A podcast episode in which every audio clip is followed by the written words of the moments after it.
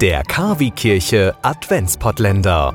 Heute Türchen Nummer 9. 9. Dezember. Wir haben bald Weihnachten.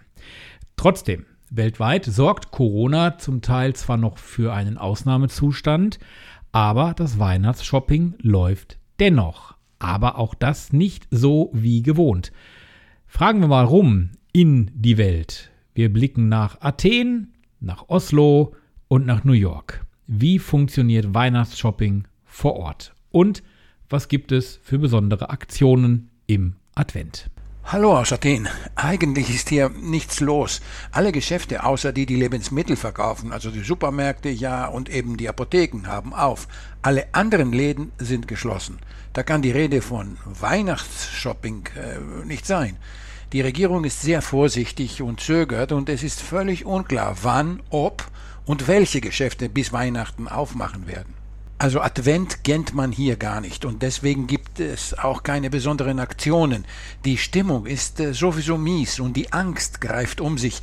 Mittlerweile kennen fast alle einen Fall eines Verwandten oder Bekannten, der erkrankt ist oder äh, sein Leben sogar verloren hat. Aus Athen, Takis Safos.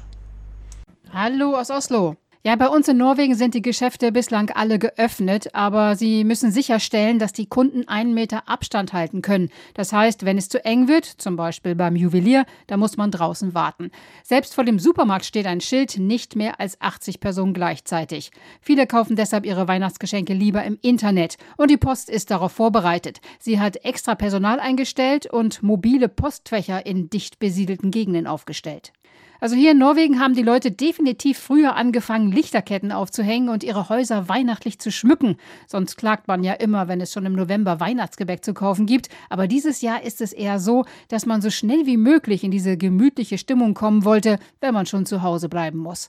Was hilft, ist, dass die traditionellen Weihnachtskonzerte auch trotz Corona stattfinden. Man muss sie allerdings online streamen. Gujül! Ja, auch hier in den USA kaufen natürlich immer mehr Menschen ihre Weihnachtsgeschenke im Internet, gerade jetzt zu Zeiten von Corona.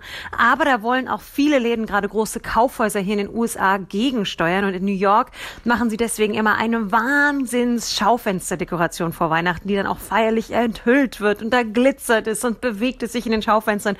Und so hoffen sie eben dann doch, die Menschen auch in die Läden ziehen zu können. In diesem Jahr, auch zu Zeiten von Corona, soll die Weihnachtsstimmung in Gang gebracht werden. Und in New York, ja so ein bisschen sowieso die Hauptstadt, vielleicht ein bisschen die selbsternannte Hauptstadt des Weihnachtens ist, äh, wird das mit vielen, vielen, vielen Dekorationen, vielen Weihnachtsbäumen, zum Beispiel dem berühmten vor dem Rockefeller Center oder auch einem im National History Museum, der mit Origami-Figuren behangen ist, also mit ganz, ganz vielen festlichen Weihnachtsbäumen überall zum Bestaunen.